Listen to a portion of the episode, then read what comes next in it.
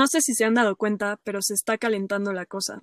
Bienvenidos al podcast donde lo caliente es ser parte del cambio. Yo soy Carla. Y yo soy Caro.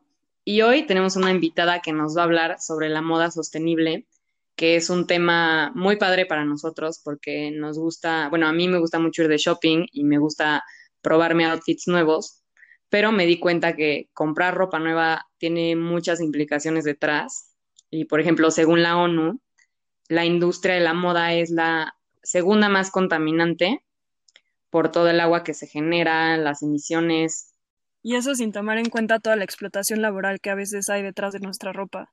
Entonces creo que es un tema que nos llama mucho la atención porque nos encanta vestirnos y expresarnos a través de la ropa, pero también es momento de mirar con ojos distintos las cosas que compramos y tomar decisiones un poco más informadas. Entonces, por eso trajimos a Paloma, nuestra invitada especial, que ella tiene su propia marca de ropa sustentable que se llama Bestiario y está fundada en una filosofía de alto impacto social y bajo impacto ambiental. Entonces, Paloma, bienvenida a este podcast y cuéntanos un poco de Bestiario y cómo se creó. Eh, yo me comencé a involucrar en el tema de la de la moda antes que, de la moda sostenible, porque siempre tuve, tuve un interés por, por el arte, como por estas eh, formas de expresarnos a través de, nuestros cuerpos, de lo que vestimos. Y pues comenzamos a, en la carrera nos, nos platicaban mucho del tema de, de historia, del colonialismo, de las guerras, de los sistemas económicos, políticos y sociales donde vivimos. Y entonces comencé a relacionar eh, pues todos estos temas. Entonces hace un año, junto con Giovanna Mate, que ella es brasileña, ella estudió ingeniería ambiental y por alguna u otra razón yo, yo tenía mucho interés por todo este tema de, de la moda en, tomar clases de, de, alta costura, porque justo tenía como esta necesidad de decir, a ver, quiero hacerme, quiero este vestido, pero no, no sé cómo, no sé cómo hacerlo, no sé dónde comprarlo, ¿no? Entonces me metí a, me metí a estudiar alta costura junto con, con Giovanna y, fíjate que en realidad esto fue lo que más, más me transformó, ¿no? Más allá de, del bagaje y el entendimiento que pudiera llegar a tener sobre, sobre la moda y, y como una industria y este sistema este, de agentes y de capital. Eh, fíjate que el hacer mi propia ropa para mí fue muy transformador porque el simple hecho de tener la capacidad de de ser, de tener cierta independencia, este, y decir, a ver, yo quiero transformar este pedazo de tela en un vestido, me hizo entender también como todo este tema de los procesos y de lo que implica hacer una blusa, ¿no? Y el tiempo que te cuesta y toda esta creatividad. Y yo no me explicaba, ¿no? Ahí fue cuando realmente, más allá de la teoría, la práctica, decir, ¿cómo es posible que puedas comprar una blusa en 200 pesos cuando hacer una blusa a mí me, me llegaba a tardar hasta semanas, ¿no? Y quisiera, yo quisiera que, que, Bestiario continúe con esta esencia eh, de educativa, como más de un proyecto cultural, más, más que, que una venta de, productos, porque finalmente necesitamos vender más que un, un, servicio, más que un producto, ¿no? En donde las personas eh, interesadas en la moda sostenible puedan reconocernos como una plataforma más que quien hace su ropa, ¿no? Pues esto es bestiario a grandes rasgos y así fue como nació. No, pues está muy, muy interesante escucharte porque justo creo que tocas varios puntos de los que nosotras pensamos mucho mientras estuvimos haciendo la investigación para este episodio. Porque, como dices, ¿no? O sea, una vez que te pones tú a crear tu propia ropa y te das cuenta del tiempo que toma y de lo complicado que puede ser y que la podamos conseguir a precios tan baratos, este, nos hace pensar en, lo que decías al principio, ¿no? Como que qué pasa con el colonialismo e, en, esta industria, o sea, pensando, por ejemplo, en Estados Unidos, que es uno de los países con mayor cultura de consumismo, o sea, en los años 60 ellos eh, producían el 97% de su ropa y actualmente solamente producen el 3% y lo demás se lo dan a como subcontratan a países subdesarrollados para que lo elaboren. Y, y sí, como que se abre esta pregunta, ¿no? De cuáles son las condiciones laborales de esas trabajadoras eh, y trabajadores de la industria textil en los países menos, pues, de, como que tienen una economía más débil, por decirlo de alguna manera. Sí, la razón por la que los países eh, desarrollados como Estados Unidos maquilan en, en estos países subdesarrollados es porque es más barato, ¿no? Este, esa es la única razón. Y todo esto que, y, hay un montón de implicaciones detrás, ¿no? Este, y, también justificaciones en términos de países. Por ejemplo, pues sabemos que en los países eh, productores de, de, ropa en la industria son países como China, Bangladesh, India. Y entonces eh, las empresas justifican que con el pago de estos productos ellos pueden vivir con un salario, con un salario mínimo, pero este salario mínimo representa entre la mitad y un quinto de lo que sería, sería un salario digno, ¿no? Entonces aquí hay que diferenciar como el concepto entre salario mínimo, con lo que se justifica pues todo, toda la, el colonialismo me parece que es este concepto, con el tema de salario digno, ¿no? que, sería el mínimo indispensable para que una familia pueda comer, vivir, tener atención sanitaria, educación, etcétera. Algo que también me parece interesante de, esta palabra que tú mencionas, que es colonialismo, que esto se ve en, en cuestiones este, mercantiles, ¿no? Como esto, esto que acabo de mencionar, pero también en un montón, hay un colonialismo cultural también en la industria. Este, Lo vemos, por ejemplo, en la representación de las mujeres, de las personas que hasta hace algunos años se veían en, los medios publicitarios, ¿no? Estas mujeres este, blancas, este, europeas, todo un discurso como eurocentrista alrededor de la, de la moda, más allá de la industria de la ropa, de la, de la, industria de la moda.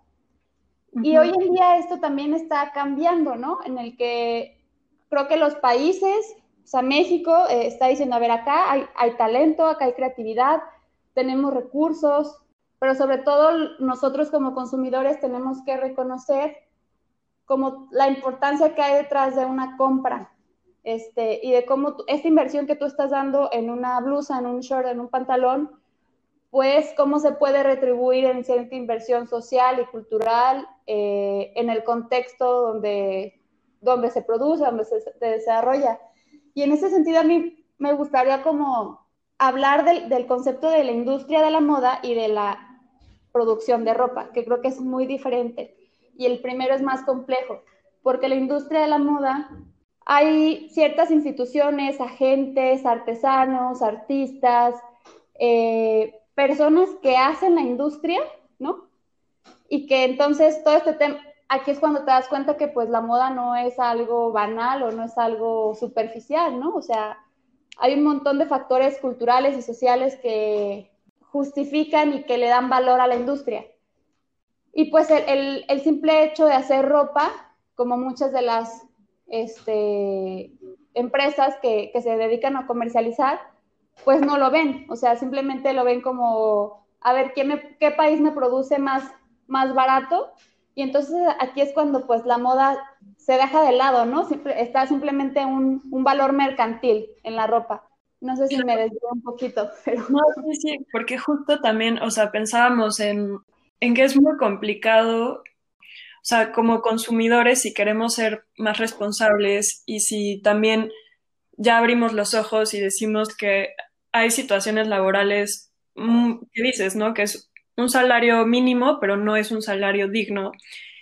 y, y, si no queremos como perpetuar eso, sino más bien hacer una industria de la moda en la que las personas que estén involucradas tengan un valor agregado a su vida y que justo crear comunidad como tu marca, ¿no? Que es más que solamente comprar, es crear una comunidad, pero es difícil, creo que como en este mundo que estamos llenos de tantas opciones, realmente poder, este, como decidir entre tanto y poder saber como eh, bajo qué condiciones se produce nuestra ropa, porque nadie te lo cuenta, ¿no? Y no viene en la etiqueta así como, ay, esto viene con explotación laboral o no. Entonces ya es como una chamba que a veces es medio mala onda, ¿no? Que le toque a los individuos hacer cada quien su tarea y que no sea como algo que esté desde arriba y que, y que no permita que haya estos abusos. Sí, pero creo que también como consumidores tenemos como esta, este poder de decidir o no comprar y en ese sentido las empresas también, tristemente, como dices, eh, pues pueden tener cierta presión social, ¿no? Al, decir, ¿sabes qué? Eh, yo sí creo que no nada más en la industria de la moda, sino en muchos aspectos, ya no es una decisión de las empresas, o sea, tiene que suceder sí o sí, no nada más por cómo se encuentra eh, el mundo hoy en día en términos ambientales, sino que también creo que hay nuevas generaciones ya cada vez más somos más conscientes de nuestro poder este, como individuos y que entonces las empresas, por ejemplo, desde el grupo Inditex que tiene todo esto de marcas de Zara, Bershka y demás, ya están haciendo ciertas cosas por transformarse, ¿no? Y de hecho, todo eh, pues la pandemia también fue una cachetada con guante blanco a la industria que ha revolucionado en pocos meses la forma de producir, no desde, desde el uso de las materias primas hasta el retailing, ¿no? En donde las empresas pues están reconociendo que ya no pueden seguir así. De hecho, muchas marcas de lujo este, se manifestaron al decir, ¿sabes qué? Nosotros ya no vamos a, seguir las, las, cuatro tendencias, las cuatro temporadas, eh, vamos a continuar con, vamos a volver a nuestra esencia, en donde se redefine el lujo con, con lo artesanal y entonces, pues eso es una, es también un cambio de conciencia ante el consumidor de decir, a ver, durante 50 años me dijeron que esto era tendencia, pero ¿quién lo dijo? O sea, el mercado, ¿no? Y los consumidores hacíamos caso y comprábamos y comprábamos y comprábamos y pues esto ya no es sostenible en ningún sentido. Sí, claro, y esto que dices de las materias primas también es como algo súper importante, o sea, porque si a veces es difícil saber de dónde viene nuestra ropa, creo que es todavía más difícil saber de dónde viene el material con el que se produce nuestra ropa. Entonces, o sea, también como consumidor, ¿cómo sé yo cuáles son los materiales sostenibles? O sea, ¿qué, ¿cuáles son estos recursos con los que se puede hacer ropa sostenible? Pues mira, yo como, como diseñadora, este, para mí también eso es bien complicado hoy en día porque, por ejemplo, nosotros producimos en, en Guadalajara y tratamos de que la mayoría de nuestras materias primas pues sean de México. Este, hemos estado en una búsqueda continua de, productos, de materias primas, este, en donde tengamos nosotros como cierta trazabilidad. Con trazabilidad me refiero a que desde el botón hasta el hilo, eh, la tela, sepamos de dónde viene, ¿no? Cuál es el origen y cómo fueron creadas. Pero hay un montón todavía de huecos en términos de información a mí me ha costado mucho trabajo buscar eh, materias primas que sean sustentables, pero hay ciertas, hay ciertas este, posibilidades, ¿no? Por ejemplo, están las fibras recicladas, que son aquellas que, fueron producidas a partir de, desechos, por ejemplo, el algodón reciclado, que las fibras este, son, son como deshebradas y se vuelve a crear tela con eso, o eh, las, hay ciertas también telas que vienen del PET. Entonces está el tema de las fibras recicladas, que son una muy buena opción y que son una solución que es parte como de, de, la economía circular, en donde se busca no generar residuos, sino alargar el ciclo de vida de los, de los materiales el mayor tiempo posible, ¿no? Está también eh, las las materias primas que tienen cierta producción orgánica, como el algodón, que bueno, el tema del algodón es todo un caso, ¿no? Porque es de las materias que más utiliza fertilizantes y algo con lo que yo estoy muy clavada ahorita y me vuela la cabeza es el tema de los biomateriales, que son fibras semisintéticas, pero que son producidas a partir de eh, materiales eh, naturales. Por ejemplo, nosotros eh, ya en unas próximas semanas, estén atentos a nuestras redes sociales, vamos a sacar una falda de piel de nopal. Y en muchos países ya se ha estado produciendo también tela a partir de la piña, de los materiales como hongo a partir del café y demás. Entonces, eso está padrísimo, me encantaría salir este, decir que mi falda es de piel de nopal. ah, pues ya pronto. Eh, entonces las mm. fibras, eh, las, los materiales semisintéticos o de biomateriales también son una muy buena opción.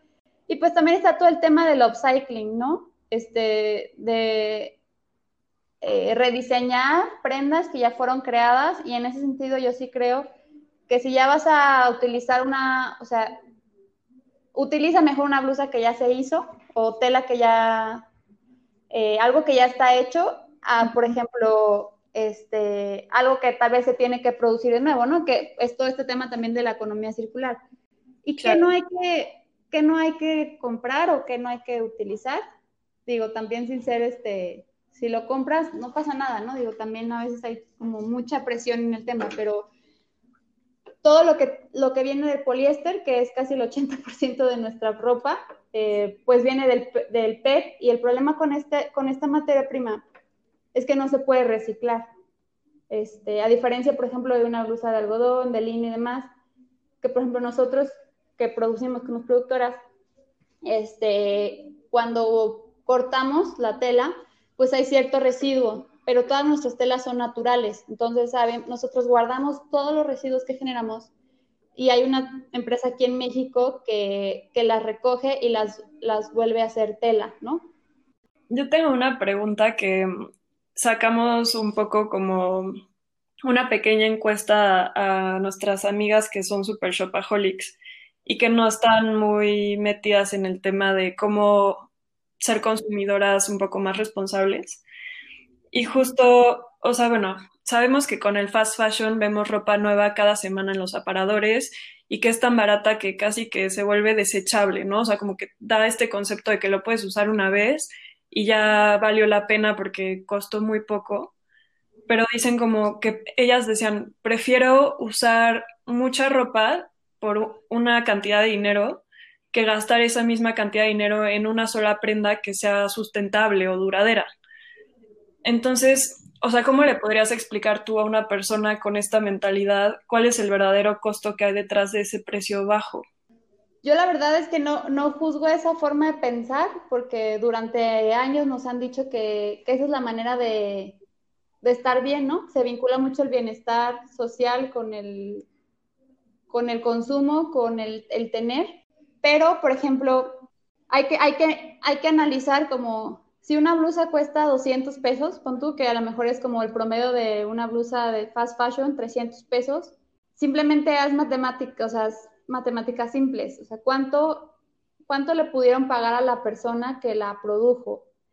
Más, eh, imaginemos que esa blusa no, o sea, no es de, no es de tu país, seguramente se trasladó, trasladó continentes para llegar al retail, a la tienda, aumentemos también el costo en, mercadotecnia, seguramente hubieron creativos involucrados en el proceso.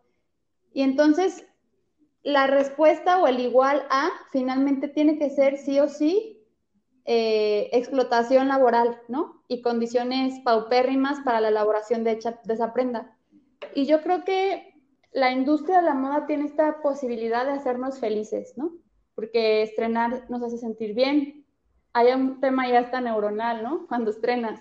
Pero ¿por qué no entonces aprovechamos toda esta capacidad que tiene la industria, eh, esta capacidad cultural, creativa, para, para, causar felicidad y no tristeza, ¿no? Porque toda esta cuestión a lo mejor cuando la vemos de manera más humana y, y, quitamos los números y a lo mejor muchas veces cuando vemos cifras, ¿no? es tan abrumador y a nadie nos gusta que nos regañen, a nadie nos gusta que nos regañen, creo que ese, esa comunicación no funciona. Entonces creo que la industria de la moda tiene esta capacidad de, de conectarnos con lo humano, con, con, la felicidad, pero también hay mucha tristeza detrás de todo esto. Y yo a veces cuando, cuando hablo más en temas, en términos emocionales que de números, es cuando pues podemos como conectar y decir, a ver, yo tengo la capacidad de hacer triste o feliz a alguien, con simplemente elegir si, si compro algo o no, y si esa felicidad es inmediata para mí, pero a lo mejor el día siguiente ya esa blusa ya no te causó lo mismo, ¿sabes? Pero causaste 10 años de, de tristeza a alguien más. Entonces, si lo vemos así, como en temas de, finalmente todos somos humanos y, probablemente esa persona que está decidiendo comprar fast fashion, pues tiene ciertos privilegios, eh, nació en un lugar con una familia, que les dieron ciertos derechos y posibilidades de decidir en qué quieres trabajar, qué quieres hacer de tu vida. Pero tristemente, las personas que están en la industria, pues no decidieron estar ahí, ¿no? O sea, no decidieron trabajar 15 eh, horas. Sí, no tienen opción. Y es también, como dices, este, esta tristeza que causamos en las vidas de estas personas es un costo muy alto que ni siquiera se ve reflejado en el precio de la etiqueta. O sea, por eso la decisión de, de comprar, ¿no? Pero pues también el precio, como dice Carla, es un factor que influye mucho a la hora de comprar. Y normalmente, bueno, las, las marcas que sí son responsables, pues justo por este margen, porque respetan la mano de, obra y los recursos naturales, sí suelen ser más caras. Entonces, o sea, ¿tú crees que tener ropa sustentable es considerado un lujo? Sí, sí es un lujo, porque lo artesanal es un lujo, este, porque desgraciadamente el bienestar social hoy en día es un lujo. Eh, somos la minoría, las personas que podemos, tenemos la capacidad de comprar moda sostenible, eh, productos orgánicos, eh, si ya tenemos estos privilegios, ¿qué hacemos con ellos? O sea, somos muy pocas las personas que tenemos la capacidad de cambiar el rumbo de vida del 90% de la población en el mundo. Creo que también la mercadotecnia nos vendió esta palabra de lujo con el tema de estatus social, pero en realidad pues no, este, es mucho más complejo que esto creo que más bien el lujo tiene, el lujo está relacionado con el, con el beneficio de que las personas se puedan dedicar a lo que les gusta, este, a este factor de tiempo, ¿no? Ahora, por ejemplo, el tiempo es un lujo. El, el que tú puedas estar, tener tiempo para pensar es un lujo, ¿no? Entonces, eh, creo que hay que redefinir este concepto de lujo, pero sí, eh, muy pocas personas pueden comprar moda sostenible porque es muy diferente a, los precios del fast fashion, ¿no? Y, y, todo el mundo ya, o sea, todo el mundo piensa que ya una blusa cuesta 300 pesos, 400 pesos, cuando en realidad no, alguien está pagando ese precio bajo. Exacto. Sí, totalmente. Y la verdad creo que sí vale la pena igual y pagar un poquito más por sí tener toda la información que hay detrás de la ropa, porque estas marcas de fast fashion ni siquiera nos dan, ni siquiera tienen esta transparencia, ni siquiera sabemos de dónde viene, qué materiales usan. Y bueno, estas marcas, como dices, las marcas de hoy en día cada vez están siendo más este, transparentes y eso es muy bueno para nosotros como consumidores, o sea, como que nos da esta facilidad de decisión.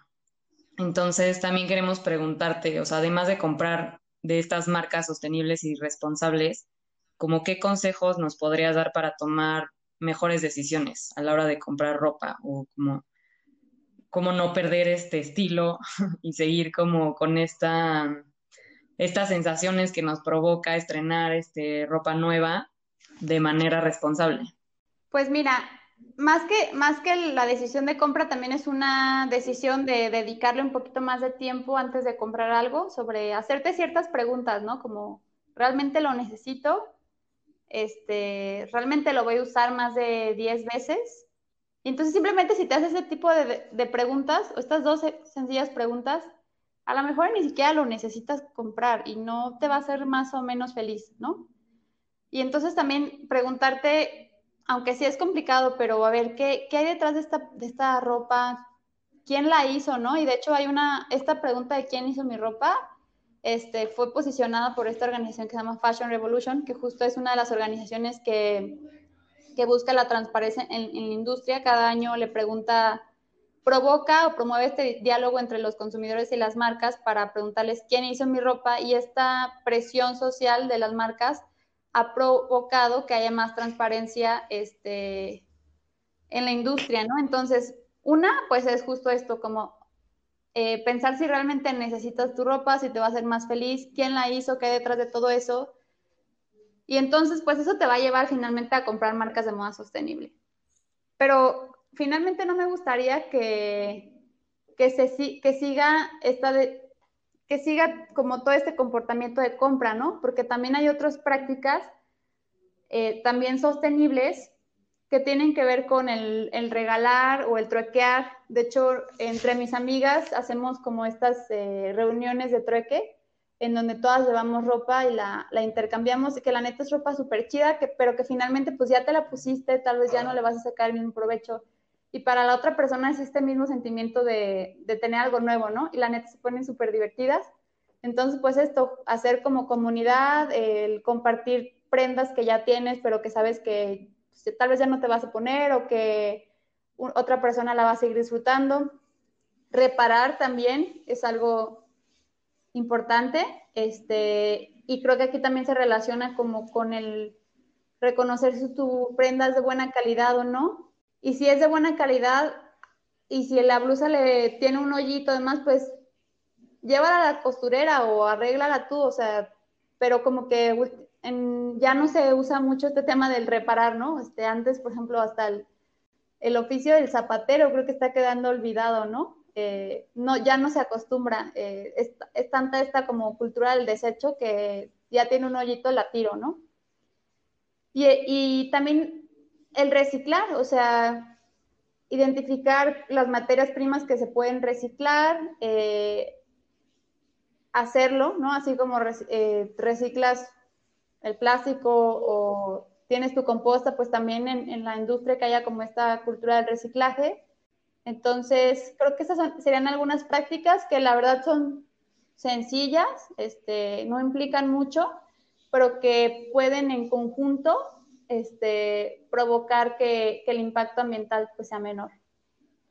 Sí, claro. a mí también se me ocurre el, la ropa de segunda mano, está muy de moda estos bazares donde justo es como un trueque, pero venden ropa de segunda mano, entonces eso está padre.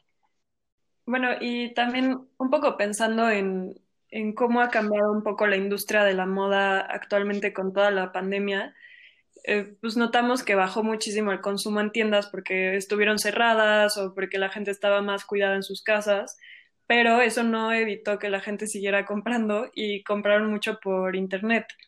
Entonces, ¿cuál es tu opinión sobre estas compras en línea? O sea, ¿crees que tienen un mayor impacto en cuanto a huella de carbono y todo eso? Me parece complejo y justo, mira, a mí me pasó.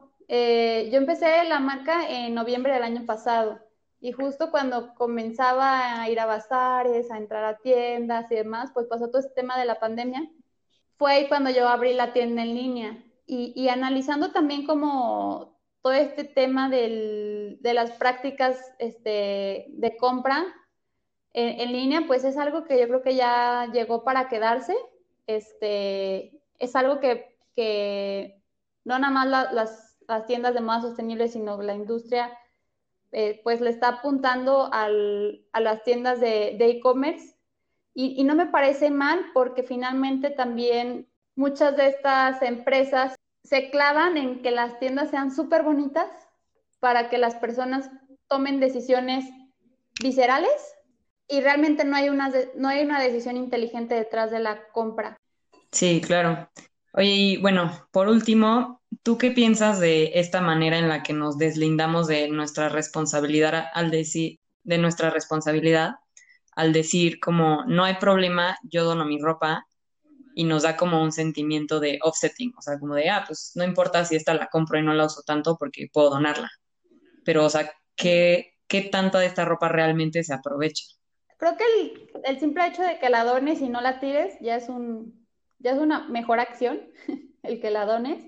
Pero, por ejemplo, está el dato de que solo, porque solo el 15% de nuestra ropa se recicla o se dona. O sea, el resto sí se, sí se tira. O sea, hay personas que de plano dicen, sabes que esta blusa ya no la quiero y la tiro a la basura. Entonces, si ya decidiste deshacerte de esa prenda, pues sí, la mejor decisión es donarla. Pero claro que está todo este tema del, como dices tú, como esta de liberación de conciencia, decir, pues le va a servir a alguien más. Pero muchas veces, por ejemplo, estas son prendas que ya, que ni siquiera las cuidaste, que como eran del fast fashion, a lo mejor duró tres lavadas y ya no la, ya ni siquiera funciona o le sirve a alguien más. Y no tengo el dato concreto de esto, si realmente, o sea, yo por ejemplo no sé qué pasa con toda esa ropa. Aquí en México, por ejemplo, en la India sí está, muy, hay mucha información de los vertederos textiles que están gruesos, pero aquí en México no sé qué pasa con toda esa ropa que de plano ya no se utilizó. Y es algo que me encantaría saber. Pero, por ejemplo, yo estuve de voluntaria en un albergue de, para personas migrantes en la frontera norte de México. Por ejemplo, llegaban cosas de que faldas o cosas así que pues, una mujer migrante no, no le sirve una falda, un vestido, ¿no? Sí, claro. Y este, creo que entonces la mejor opción antes de, donarla eh, es a qué institución la vas a donar, si realmente le va a servir, si van a ser prendas útiles, sea, como recordando que también la vestimenta para estas personas en condición de vulnerabilidad, pues tienen que ser prendas que sean útiles más que en, tendencia, ¿no? Y antes que eso, pues identificar si en tu círculo, entre tus amigas, este, puedes hacer este trueque, ¿no? Antes de, que, antes de que sea una prenda que de plano ya no va a servir, pues si sabes que ya no te la vas a poner, mejor dásela a alguien más que, sí que sepas que sí la vaya a utilizar. Entonces volvemos a este lado otra vez humano, de como vincular este tema de la, de la prenda con humano, que sea útil, que sepa, que sea algo que le va a aportar valor a la identidad de la persona, porque a veces creo que todo este tema de las donaciones es justo como lo acabas de decir, como, ay, bueno, me voy a deshacer de ella, pero ni siquiera sé si le va a servir a la persona o no. Y creo que muchas veces hacemos donaciones así. Más sí, a ciegas.